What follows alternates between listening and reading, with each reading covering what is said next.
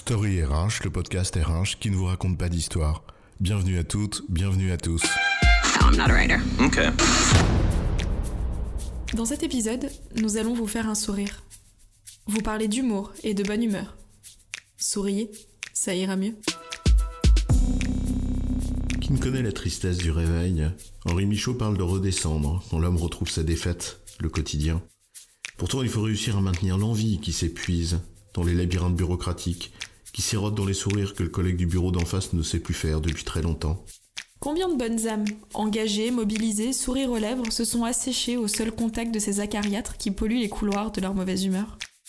Qu'avons-nous besoin de faire triste mine? En quoi un air sérieux serait-il un gage de professionnalisme et d'efficacité? C'est quoi l'histoire? J'ai souvent cette image qui me revient, celle d'un collègue au début de ma carrière. Quand je lui adressais le traditionnel ça va du matin, il me répondait d'un ça va, systématiquement mou, triste, avachi, avec une mine d'enterrement, et les épaules aussi tombantes que les paupières qui entourent la fulgurance du regard d'un basset. Avoir l'air de bonne humeur, sembler torturé par la charge d'un travail harassant, courber les chines sous le poids de la croix des soucis, plier sous le joug des responsabilités, cela favoriserait-il l'autorité? Serait-ce pour se faire plaindre? Il n'y a pas de vie ni d'envie sans joie et bonne humeur. Et la bonne humeur, elle est communicative. La politesse aussi d'ailleurs. Et puis il y a le rire. Le rire, c'est bon pour le moral des troupes comme pour celui de leur chef. Le rire soulage, il fait du bien à tous, le rire a un impact positif, il libère, donne l'impression qu'on a vaincu la contrariété qui nous assaille. En fait, le rire agit comme une sorte de défense naturelle et en plus, elle fait plaisir. Ne dit-on pas que le rire c'est la santé? L'humour est toutefois à manier avec précaution, comme nous le rappellent parfois ces blagues sur les horaires ou sur les apparences physiques.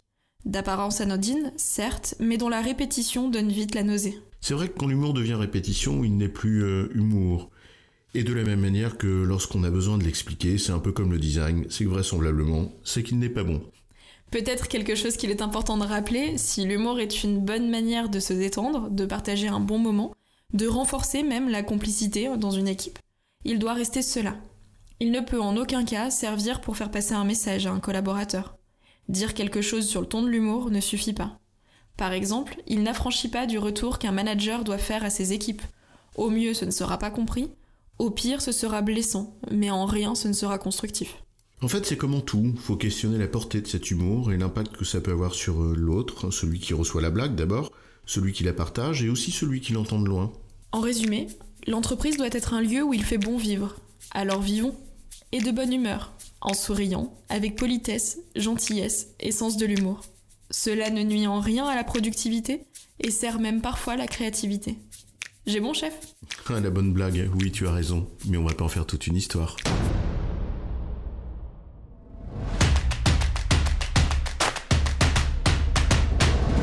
Story RH, le podcast RH qui ne vous raconte pas d'histoire.